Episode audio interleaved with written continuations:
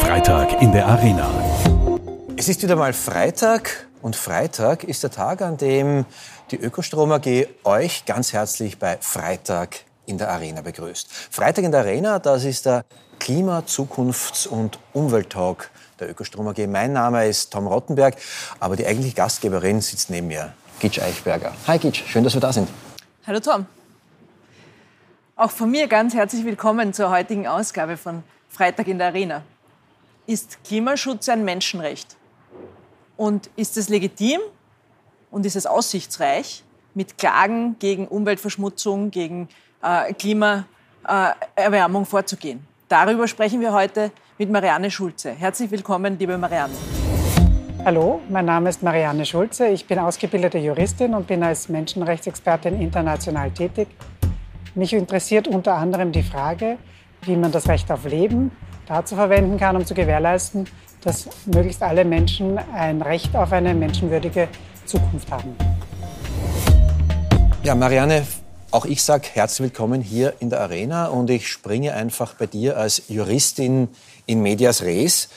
Die Vereinten Nationen haben Anfang Oktober das Recht auf ein Leben in sauberer Umwelt quasi als Menschenrecht anerkannt. Das ist toll, steht auf Papier und Papier ist geduldig. Was bringt das und warum ist das wichtig? Ich muss es zunächst einmal konkretisieren. Es waren nicht die Vereinten Nationen, es war der Menschenrechtsrat. Das ist ein Teilgremium. Äh, es ist wichtig, weil es ein großes Mosaikstück ist in einer Entwicklung, die sich seit den 60er, 70er Jahren auf der internationalen Ebene abzeichnet, anzuerkennen, dass es, um den Klimawandel aufzuhalten, eine Menschenrechtsbasierung braucht, dass wir in den Dingen, die wir tun, äh, um sicherzustellen, dass es Zukunft gibt, und zwar für alle Menschen, ähm, uns auf Menschenrechte berufen müssen und diese als Grundlage verwenden müssen. Das heißt, es gab schon mehrere Beschlüsse von anderen Gremien der Vereinten Nationen. Es gab ähm, auch schon ein Urteil des Internationalen Gerichtshofs, äh, kurioserweise äh, zu Kapčíkovo Nočmaros, dem äh, Kraftwerksbau an der ungarischen Grenze, also sehr nahe an uns, ähm, liegt aber auch schon 30 Jahre fast zurück, ähm, 25 Jahre. Und äh, da gibt es sozusagen mehrere Mosaiksteine international, äh, die hier ein Gesamtbild bringen, wonach das Menschenrecht auf Umweltschutz bzw. Äh, auf eine menschenwürdige Zukunft für alle äh, menschenrechtsbasiert sein muss. Genau. Aber was bedeutet das konkret? Ist das ein schön auf Pergament mit Federkiel unterzeichnetes äh, Dokument oder spüre ich, spürst du, spürt die Gitsch da auch einen Effekt davon? Man könnte einen solchen Effekt spüren, wenn man eine sehr enge Verbindung hat zwischen der internationalen Ebene und der nationalen Ebene. Das sieht man daran, dass es äh, in der Zwischenzeit von den knapp 200 Staaten, die es weltweit gibt, äh, gut 100 äh, bereits Klimaschutz in der Verfassung stehen haben. Österreich ist notorisch anders und auch in dieser Frage ähm, etwas verhaltener in der Verbindung zwischen nationaler und internationaler Ebene. Genau. Ditsch, macht dich das glücklich zu wissen, dass das Recht auf das Leben in einer sauberen, intakten Umwelt jetzt auch von einer Teilorganisation der UN festgeschrieben worden ist. Ja, Tom, ich, ich, denke, das ist ein extrem wichtiger Schritt, aber die Frage, die sich tatsächlich stellt, ist die der Konsequenzen. Und äh, die der Konsequenzen auch, äh, und das ist ein Thema, das mich dabei beschäftigt, wer, sind, wer, ist, wer ist verantwortlich? Das ist ja letztendlich die Frage. Sind's die, wer sind die Verursacher? Wir wissen, wir sind alle Teil des Problems. Äh, wer ist jetzt besonders Teil des äh, Problems und wer kann dafür zur Verantwortung gezogen werden? Kannst du dazu noch ein bisschen genauer ausführen, wie man sich das vorstellen kann? Menschenrechte sind grundsätzlich ein Auftrag an die Staaten. Ja, also, und äh, Staaten können dann zum Beispiel Unternehmen an die Kandare nehmen äh, und in die Verantwortung ziehen und sagen, äh, so, so, müssen die Regelungen sein, damit äh, diesen menschenrechtlichen Vorgaben Genüge getan wird. Jetzt wissen wir alle, dass wir Realitas sehr, sehr viel mit multilateralen äh, oder multinationalen ähm, Konzernen zu tun haben, die äh, durchaus einiges an Macht und Geld investieren äh, in die Umgehung äh, von Regelungen beziehungsweise in die Verhinderung, äh, dass entsprechende Regelungen auch zustande kommen. Und da denke ich, muss man vor allem ansetzen, den Regierungen sehr klar zu sagen, welche Verantwortung sie da für die Zukunft tragen, ge gerade eben auch Unternehmen in der Pflicht zu halten äh, und Regelungen zu schaffen, die auch tatsächlich umgesetzt werden, weil das ist ja dann das Nächste, dass man eben eine Regelung zwar schafft, äh, die aber nicht angewendet wird ähm, und sozusagen totes Recht ist, äh, dass, dass sie hier den Versprechungen, die sie im Prinzip machen, wenn sie in Genf im Menschenrechtsrat einer solchen Resolution zustimmen, auf der nationalen Ebene auch wirkliche konkrete Schritte folgen lassen. Du hast vorher gesagt, ähm, dass 100 Staaten dem zugestimmt haben. Österreich ist notorisch ein bisschen anders. Hat Österreich diesen internationalen Standard jetzt ratifiziert? Äh, gilt der auch in Österreich oder müssten wir noch ein eigenes österreichisches Klimaschutz-Menschenrecht, wie man das nennen möchte, ähm, machen? Also es sind 100 Länder, in denen es bereits in der Verfassung ist. Ähm, und Österreich ist notorisch anders und hat keinen Klimaschutzparagraphen oder keine Bestimmung zum Recht auf Klimaschutz in der Verfassung. Anders als zum Beispiel Deutschland, wo es ja Ende April ein sehr eindeutiges Erkenntnis des Verfassungsgerichtshofes gab, äh, dass da sagt, äh, die dortigen Klimaregelungen entsprechen nicht äh, den notwendigen Maßgaben, um tatsächlich nachhaltig ähm, den Klimawandel ähm, aufzuhalten.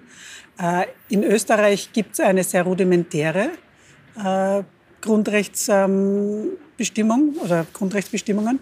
Ähm, Österreich hat äh, vor allem das Staatsgrundgesetz, das auf den seligen Kaiser zurückgeht, in seiner großen Güte 1867 im Nachhall ähm, der Revolution und hat aufgrund einer historischen Debatte in den 50er Jahren die Europäische Menschenrechtskonvention in Verfassungsrang ähm, gehoben, das heißt mit qualifizierter Mehrheit im Parlament beschlossen.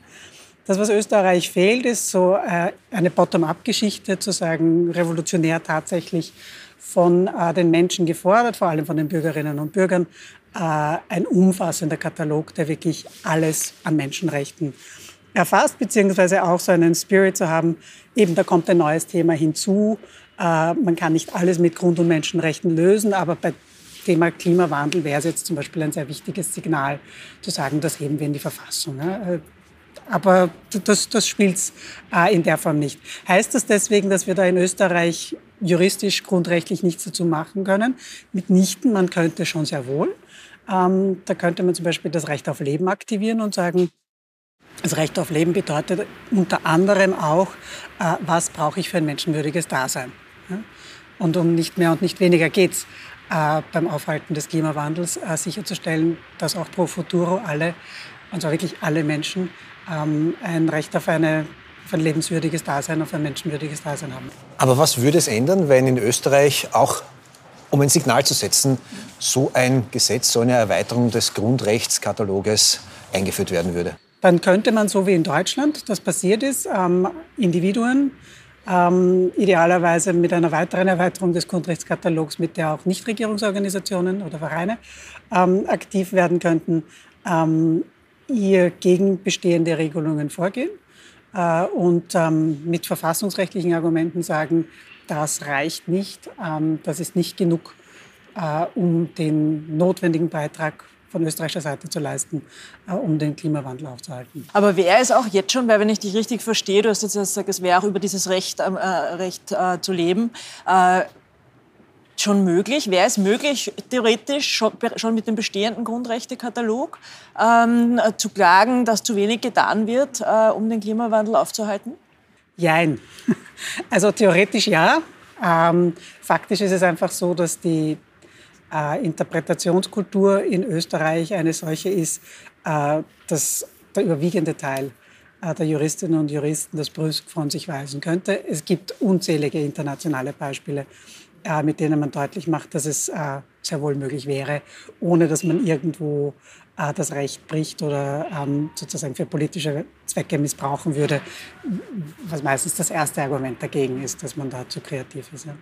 Aber solche Klagen sind ja auch aufwendig. Wie kann man sich vorstellen, dass sowas dann entsteht, dass, dass, dann einmal, dass, dass jemand sich wirklich entscheidet und, und sowas mal am juristischen Weg probiert? Gibt es da eine europäische Community, die, sich, die das diskutiert und man sagt, so, wo hacken wir ein, welchen, in welchem Staat vielleicht äh, äh strebt man mal eine, äh, eine Flagship-Klage an? so strategische Klagsführungen gibt es mehr und mehr, ähm, gerade auch im Umweltschutzbereich. Ähm, gibt äh, historische Beispiele, möchte ich fast schon sagen, ähm, äh, die sich nicht nur auf ähm, Abwässer ähm, von Fabriken und so weiter beziehen, sondern auch so indigene Gruppen. Also ich, ich denke jetzt konkret an einen Fall aus, aus Nigeria, wo die Ongoni People ähm, äh, vertrieben worden sind äh, und äh, geklagt haben. Und das war nur so eine formale Feststellung der damaligen Afrikanischen Kommission war, aber eben äh, das auch als eine äh, Verletzung unter anderem des Rechts auf Leben äh, festgestellt worden ist. Also da, gibt es schon einiges, eben auch in Weltteilen, wo man es vielleicht gar nicht so vermuten würde. Aber das ist ein Potenzial, das in Österreich aus verschiedensten Gründen, glaube ich, auch nicht gesehen wird, weil eben dieser Bottom-up-Approach äh, in Sachen Menschenrechte auch ein gutes Stück fehlt. Dieses Selbstverständnis nicht da ist. Ich höre da äh, eine leise, vielleicht sogar Art von Resignation mit der österreichischen äh, Materie, mit der österreichischen Gesetzgebung raus. Du hast schon zweimal gesagt, Österreich ist notorisch anders. Äh, du hast erwähnt, dass unsere Grundrechtskataloge eigentlich vom Kaiser in seiner Huld uns geschenkt wurden. Ist Österreich da ein bisschen verschlafen und hinten nach? Das Verschlafen und hinten nach, das würde mich weniger sorgen. Ähm, der Verfassungsexperte Professor Wiederin hat festgestellt, dass es da einen reflexhaften ähm, Ablehnungs Trend gibt. Und der sorgt eigentlich fast mehr. Also, dass da wirklich auch Energie reingeht ähm, in dieses Ablehnen von einem moderneren Zugang äh, in Sachen Menschenrechte. Das, was mich ja ähm, sehr freut äh, und positiv überrascht hat, ist, dass es äh, im Regierungsprogramm das Vorhaben gibt, den Grundrechtskatalog zu erweitern. Äh, spannenderweise hat es ja äh, im Rahmen des Verfassungskonvents 2005 wo ja die Gesamtverfassung äh, überarbeitet werden sollte, Bund-Länder-Gefüge und so weiter in Frage war, äh, tatsächlich schon einen eigenen Katalog zu Grundrechten gegeben, der recht modern wäre ähm, und der recht konsensual war dann zum Schluss. Äh, man müsste das eigentlich nur aufgreifen mhm. äh, und gemäß dem Regierungsprogramm umsetzen und dann wären wir jetzt sicherlich schon ein, ein gutes Stück weiter. Ich habe jetzt nicht mitgezählt, aber das waren jetzt, glaube ich, acht oder neun Konjunktive in diesem Satz. ja, ähm, also die Regierung ist jetzt ja schon länger im Amt und es gibt einfach Projekte, von denen hat man noch nichts gehört. Und mir fällt auf, ähm, nachdem ich da doch ein bisschen ähm, fokussierter drauf bin, in, in, Reaktion auf die Resignation, äh, dass die meisten Leute noch nicht mitbekommen haben, dass auf Seite 13 im Regierungsprogramm unter Grund- und Menschenrechte als erstes steht, Wiederaufnahme der ähm, Verhandlungen zu einem Grundrechtskatalog. Ja. Hast du das mitbekommen? Nein, tatsächlich nicht. Aber, es, äh, aber es, die Beobachtung teile ich, dass, dass, dass Österreich anders ist. Äh, und dass gerade eben, dass es immer wieder nur, dass manche Themen im Fokus stehen, über die wird wahnsinnig viel geredet. Und es ist auch das Thema Medienpolitik, das mich auch beschäftigt. Und, und über das wird auch nicht gesprochen. Äh, und es wären aber wichtige Themen, auch aus Demokratiesicht extrem wichtige Themen. Warum ist das so deiner Meinung nach? Hast du eine Erklärung, warum Österreich anders ist? Da braucht man jetzt, glaube ich, mehrere Podcasts. Ähm, aber das, was mir besonders auffällt, ist, ist, dass es äh, wenig Raum gibt, in dem man ähm, in einem parteifreien Sinne über Politik verhandeln kann. Äh, der Begriff der Politik äh, ist für mich in Österreich schon immer gleich mit Parteipolitik ähm, in einem gedacht. Und das, glaube ich, verhindert unglaublich viel äh, an so Grundlagenüberlegungen. Äh, überlegen wir uns, was wir für die Erhaltung von Demokratie und Rechtsstaatlichkeit brauchen an Basis reden wir darüber nicht mit einer parteipolitischen Färbung, sondern als ein, wir sind verantwortlich, äh, dass dieses Gesamtgefüge funktioniert. Und da kommt die Medienpolitik genauso hinein wie eben die Überlegung, was braucht es, äh, um die Grundrechte für alle zu sichern ja, dieses gesellschaftliche Aushandeln. Und da kommt auch dieser Reflex rein, den du zuerst angesprochen hast, nämlich dieses reflexhafte Ablehnen. Äh, ist das auch Teil dieses Musters, ja, dass, man, dass man sozusagen, man muss sofort eine Meinung dazu haben, man diskutiert es nicht, sondern es, es, es, gibt schon eine Meinung und die muss man ganz hart pushen, um alles andere zu, niederzutrampeln und ja nicht darüber diskutieren zu müssen, was es auch für andere Varianten geben würde. Ja, mich überfordert das ja regelmäßig, weil ich in meiner Arbeit als internationale Konsulentin äh, immer Vorschläge unterbreiten muss, die irgendwo anders schon vorkommen. Das heißt, ich bin es gewohnt zu sagen, das gibt es in Lateinamerika, das gibt es in Zentralafrika, das gibt es in... Und ähm, mich überraschen dann manche Ausführungen auch von österreichischen Juristen und Juristinnen, das das bleibt alles in, in, innerhalb Österreichs drinnen, wo ich so finde, aber es gibt so einen genialen Bericht von irgendwo in Berlin. Es gibt so was Wunderbares, Hilfreiches, äh, um neue Überlegungen anzustellen in, ich weiß nicht was, Irland. Ja? Aber Gitsch, ist das nicht irgendwie auch im Klima-, im Energiebereich oft einmal so, dass man in Österreich das Rad komplett neu erfindet, äh, auch wenn es woanders längst eine CO2-Abgabe gibt? In Österreich wird einmal sondiert, analysiert und dann passiert lange, lange, lange nichts. Und dann fängt man mit Preisen an, die äh, international sehr, sehr günstig sind. Irgendwie das, das passt doch ins Bild, oder? Naja, ja, das ist ja, ich glaube, da sind wir uns ja da einig. Und ich glaube, dass tatsächlich die, die, die, das große Defizit ist, äh, um, um Österreich, um die, die Demokratie ein bisschen lebhafter zu machen, ist dieses Aushandeln. Dieses Aushandeln noch bevor es dann wirklich zu einer Entscheidung kommt. Wenn, du hast jetzt die CO2-Steuer angesprochen, das kommt dann, das wird beschlossen und nachher wird darüber gesprochen, warum es so beschlossen wurde. Aber es gibt nicht vorher diesen Aushandlungsprozess. Und ähnlich ist es bei den Menschenrechten. Die, die, die Gefahr, die man immer wieder hört, gerade bei, so, äh, bei, bei Veränderung von so grundsätzlichen Gesetzesmaterien, Sekretärin, ist ja auch die, dass sich äh, Dinge zum Schlechteren verändern könnten. Ist das eine Gefahr, die droht, wenn man den Grundrechtekatalog anfasst, dass, man dann, dass es dann auch schlechter werden könnte? Also ich glaube nicht, dass man von dem, was man momentan hat, weiß Gott, was verlieren könnte. Also ich kenne diese Grundangst aus Verhandlungen bei der UNO, aber das ist jetzt nicht unbedingt eine, äh, eine Gefahr, die mir als eine der ersten okay. Äh, einfiele. Aber das, was mir schon auch auffällt, ist so eben dieses äh, Prävention erfordert ähm, Handlungen, die auf die Zukunft gerichtet sind. Die Zukunft ist schwer vorherzusagen. Folgedessen ist es besser, man, man macht besser nichts, weil quasi man könnte irgendjemand kränken. Ja? Und das ist schon auch noch so eine andere Dimension, die ich sehe dass ähm, die Dinge wenig faktenbasiert sind in Österreich. Das hat jetzt nicht mit, den, mit diesen neuen äh, sozialen Medienentwicklungen zu tun, sondern das ist alles immer so zutiefst persönlich. Ja? Und man, man, legt irgendwas auf den, Punkt, auf, auf, den Tisch und sagt, da, da gibt es ein Problem, machen wir was. Und die Reaktion, die man erntet, ist, als man, ob man die Person irgendwie zutiefst persönlich äh, in ihrem Lebenswerk kritisiert hätte und beleidigt hätte. Äh, und da tue ich mir halt auch gerade auch mit dem Hintergrund meiner beruflichen Tätigkeit manchmal schon noch ein bisschen schwer. Ich habe in den sozialen Medien äh, ein kurzes Video Clipchen gesehen, wo du äh, auch so eine kleine Handlungsanweisung gibst, eben mit dieser Gekränktheit umzugehen. Bleib frech, aber respektvoll. Mhm. Ähm, allein das Wort frech ist doch in Österreich etwas, ähm, was gar nicht geht. Also, äh, was, was, meinst du mit bleib frech, aber respektvoll? Ist es auch irgendwie ein bisschen die Erklärung deiner Arbeitsweise, deiner Motivation? Nee, ich denke mir, man hat eine gewisse Rolle ähm, und man muss äh, schon auch ähm, sich dessen bewusst sein, dass wenn man selbst das Beispiel nicht gibt, ähm, dass man den Status quo in Frage stellt, dass es dann wenig andere ähm, als notwendig sehen oder als möglich sehen. Das Hauptfeedback, das ich bekomme, ist ähm, gerade auch erst vor ein paar Tagen von einem mm, Mann mittleren Alters in langjähriger Funktion in, im Nichtregierungsbereich, so quasi die Art und Weise, wie ich die Dinge angehat, hätte ihm Mut gemacht, ja, weil man das einfach nicht gesehen hat. Und, und frech sein ähm, ist vielleicht in, im österreichischen Kontext mehr äh, ein, ähm, eine Reaktion meinerseits darauf, dass eine Frau, die die Dinge auf den Punkt formuliert, ähm, sehr schnell als überschießend äh, wahrgenommen wird äh, und quasi jetzt das Selbstlabeling äh, zumindest äh, dem ein bisschen mehr Legitimation gibt.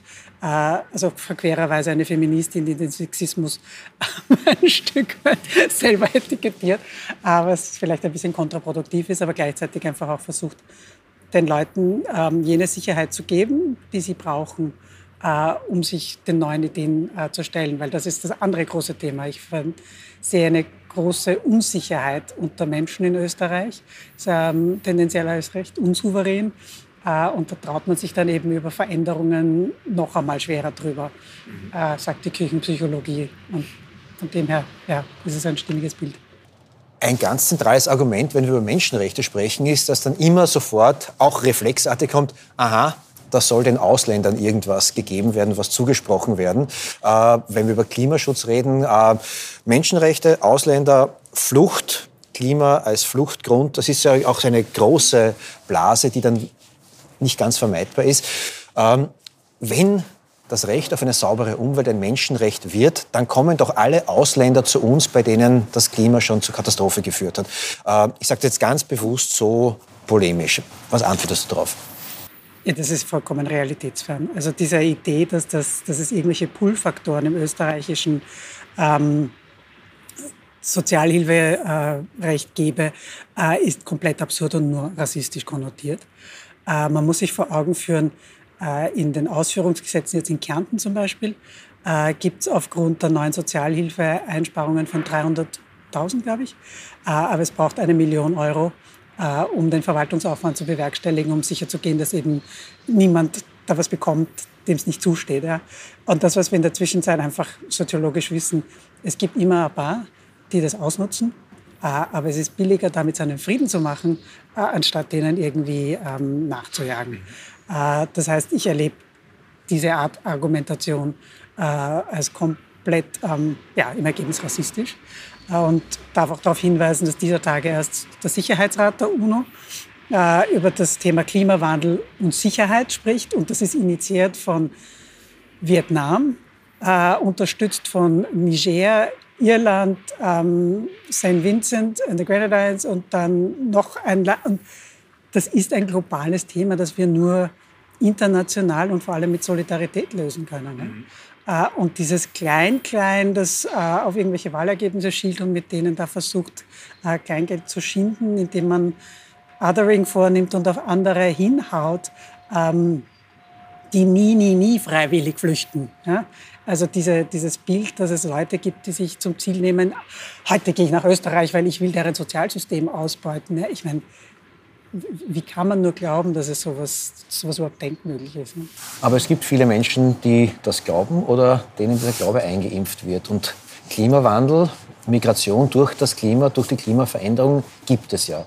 Erstens ist das etwas, was nicht in der Zukunft passiert. Noch mehr wird es in der Zukunft passieren, sondern schon jetzt. Man weiß, dass zum Beispiel der Syrienkrieg ähm, viel damit zu tun hat, äh, dass einfach die Lebensbedingungen vor Ort ganz schlecht geworden sind. Also da geht es um Dürre, da geht es um, äh, um, um Missernten, da geht es um ganz viel Klima, äh, klimabezogene Probleme, die die, die die Menschen haben. Und wir wissen auch, dass so wie, wie der Klimawandel im Moment voranschreitet, sprechen Expertinnen von einer Todeszone rund um den Äquator. Das heißt natürlich, es wird das, die, der Planet wird lebens feindlicher äh, oder auch es wird verunmöglicht, in gewissen Gebieten zu leben. Und natürlich hat das, führt das zu Migration. Wenn eine Milliarde Menschen auf einmal unter dem Meeresspiegel wohnen würden, natürlich müssen die irgendwo hin. Aber das, ist, äh, das zu lösen mit Klein-Klein und nationaler Politik macht eben überhaupt keinen Sinn, weil wir werden, uns die, wir werden keine Mauern bauen können, um, um, um mit damit umzugehen. Das wird uns überhaupt nirgends hinbringen, sondern es geht eben genau um das, erstens einmal an die, an die, an die Ursachen zu gehen und dann ein vernünftiges Rechtssystem zu haben, das dann wirklich die schützt, die einen, die einen Schutz brauchen. Und ich glaube, deshalb ist es so wichtig, das anzugreifen. Und deshalb ist es so wichtig, hier auch sozusagen für uns, unser, unsere Demokratie wird durch diesen gesetzlichen Rahmen, der auf der nationalen, aber auch auf der, auf der internationalen Ebene besteht, äh, wird die abgesichert. Und das ist das Einzige, worauf ich mich verlassen würde, weil man kann sich nie darauf verlassen, dass die Politik nicht einmal autoritärer wird. Aber dieses Rechtssystem ist es, an das wir uns klammern können. Und umso wichtiger ist es eben, das auszuhandeln und, äh, und, und, und weiterzuentwickeln, auch äh, bezogen auch auf die Probleme, die jetzt auf uns zukommen. Das Othering, das du vorher angesprochen hast, wird immer gesagt, irgendwie Menschenrechte gelten für Ausländer, für andere. Äh, habe ich als Österreicher, hast du als Österreicherin auch etwas von einer Erweiterung des Grundeskatalogs? Betreffen uns Menschenrechte, ganz platt gefragt, auch? Also das, was wir hier gerade tun, ist Recht auf Meinungsfreiheit. Ähm, wir haben zum Glück alle unser Recht auf Kleidung äh, hier heute erfüllt haben und hätten ruhig ein bisschen mehr noch da, daran tun können. Ja? Ähm, und äh, Fakt ist, dass so wie wir hier an einem Vormittag äh, sitzen, äh, wir wahrscheinlich schon 15 Menschenrechte äh, implementiert haben für uns, aber einfach kein Bewusstsein dafür haben, dass eine Wohnung ein Menschenrecht ist, äh, dass Gesundheitsversorgung ein Menschenrecht ist, dass ähm, Bildung, die wir hier vielleicht in Teilen auch erfüllen, ähm, ein Menschenrecht ist. Also diese, es gibt eigentlich keinen Lebensbereich, in dem Menschenrechte nicht eine Relevanz haben.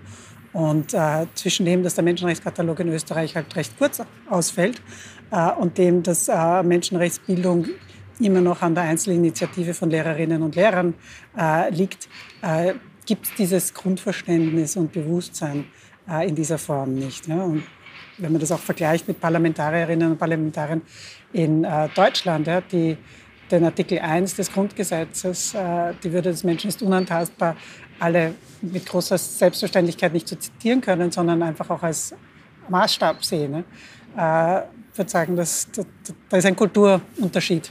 Ähm, den man aufholen kann. Ich würde da gerne noch was einbringen, weil ich, weil ich glaube, dass man es da auch gut deutlich machen kann. Ich finde, dieses Recht auf Zukunft ist ja ganz relevant. Also ich habe selber eine Tochter, die ist neun und ich glaube, dass jeder, der, der, der darüber nachdenkt, wie, wie es diesen Menschen, diesen jungen Menschen äh, in, in 30, 40 Jahren gehen wird, da ist dann auf einmal 2050 nicht mehr weit. Und wenn wir wissen, auf was wir hinsteuern, ja, dann ist ja der, denen eine Zukunft zu geben, muss doch deren Menschenrecht. Und natürlich, das ist eine Österreicherin, die in einem sehr privilegierten Umfeld aufwächst. Aber die, die wird konfrontiert sein mit diesen Problemen und dann, sind die, dann, dann wird es auf einmal relevant und dann wird es auf einmal schlagend für jeden und jedes Kind, das hier lebt.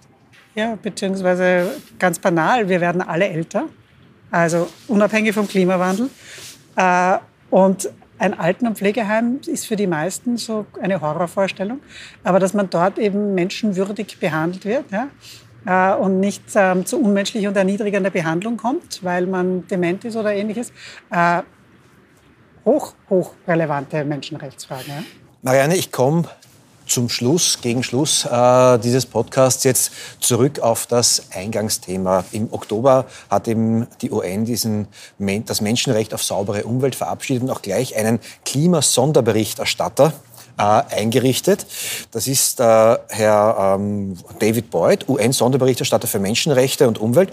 Und der hat gesagt, die Zukunft der Welt sieht heute ein bisschen rosiger aus. Und dann gab es minutenlange Standing Ovations dafür, dass er diesen Satz gesagt hat, dass es eben dieses Menschenrecht auf saubere Umwelt ähm, implementiert worden ist. Siehst du die Zukunft jetzt auch ein bisschen rosiger, nur weil dieses Menschenrecht auf saubere Umwelt ver verbrieft worden ist? Ja, schon. Also das ist schon ein wichtiger ähm, Mosaikstein in diesem internationalen Gefüge.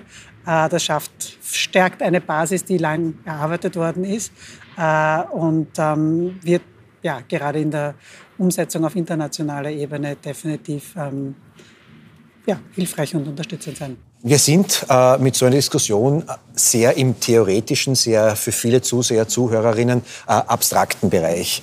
Ich bitte meine Gäste, unsere Gäste immer darum, am Schluss ähm, einen Tipp am Freitag, einen konkreten Tipp am Freitag zu geben. Was wäre denn dein Tipp, was jeder, jede tun kann?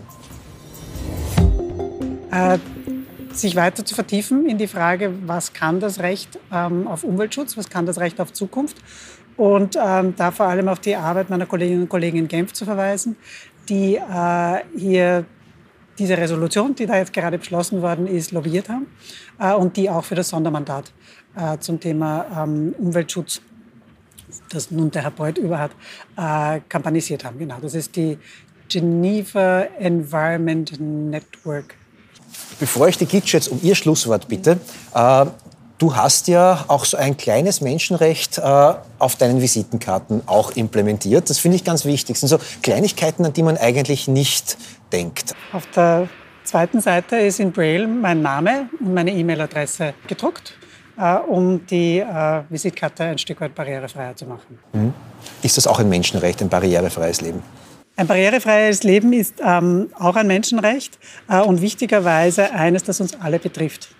Barrierefreiheit ist nicht einfach nur die Frage des Zugangs für Menschen mit Behinderungen, sondern zum Beispiel gerade die soziale Barrierefreiheit, ähm, dass man vorurteilsfrei auf Menschen zugeht und nicht sagt, na, hat braune Augen, quasi mag ich nicht. Ähm, auch das ist eine Dimension von Barrierefreiheit und kommunikative Barrierefreiheit ganz grundsätzlich. Man denke nur daran, äh, der letzte Krankenhausbesuch liegt wahrscheinlich länger zurück aufgrund der Pandemie und hoffentlich auch, weil die meisten gesund sind. Ähm, aber die meisten Menschen kalkulieren fünf bis zehn Minuten mehr Zeit ein für einen Krankenhausbesuch, einfach nur um das Zimmer zu finden. Äh, und äh, diese Planung von größeren Institutionen, äh, die vollkommen verwirrend ist, ist zum Beispiel auch ein Thema der kommunikativen Barrierefreiheit. Marianne, ich sage vielen herzlichen Dank, dass du den Weg zu uns hier in die Arena gefunden hast, um über das Menschenrecht auf saubere Umwelt und auf viele andere Rechte, die sich daraus ergeben, über die man da auch mal zumindest mal nachdenken sollte, äh, zu diskutieren. Das Schlusswort hier hat die Gitsch mit der Frage, was nimmst denn du aus diesem heutigen Gespräch mit? Ja, Marianne, danke, dass du da warst, erstens. Ähm, ich fand es extrem spannend äh, von, von den Inhalten her. Es, um die, die Frage vom, vom Beginn zu beantworten, es gibt ein Menschenrecht auf den Klimaschutz, es gibt ein, ein Recht auf eine Zukunft und das finde ich gut. Das äh, freut mich, dass das so ist und es freut mich vor allem, dass äh, es Menschen gibt wie du, die sich darum sorgen, dass sie, dass, sie, dass sie diesen Rahmen immer wieder verbessern. Ähm, was ich besonders mitnehme aus dem heutigen Gespräch ist auch die, äh, die Aufforderung, die, den rechtlichen Rahmen auch zu nutzen und da weiterzuarbeiten und in diesen gesellschaftlichen Aushandlungsprozess zu gehen. Weil ich glaube, es bringt wenig, wenn wir in unseren Nischen über diese Themen sprechen und uns dessen bewusst sind, sondern es, es geht einfach darum, dass man, äh, dass man anfängt, als Gesellschaft auch darüber zu reden, wie man leben will, wie man, wie man, wie man auch Gesellschaft und das Miteinander gestalten will. Und das hat man heute so ein Stück weit wieder eine, einen Schub gegeben, da äh, mitzuwirken. Das war Freitag in der Arena. Heute ging es um Rechte, um Menschenrechte, um das Menschenrecht auf Klimaschutz. Ich bedanke mich, dass ihr diesmal wieder mit dabei wart und freue mich, wenn ihr auch das nächste Mal zuhört oder zuseht. Danke, ciao und baba.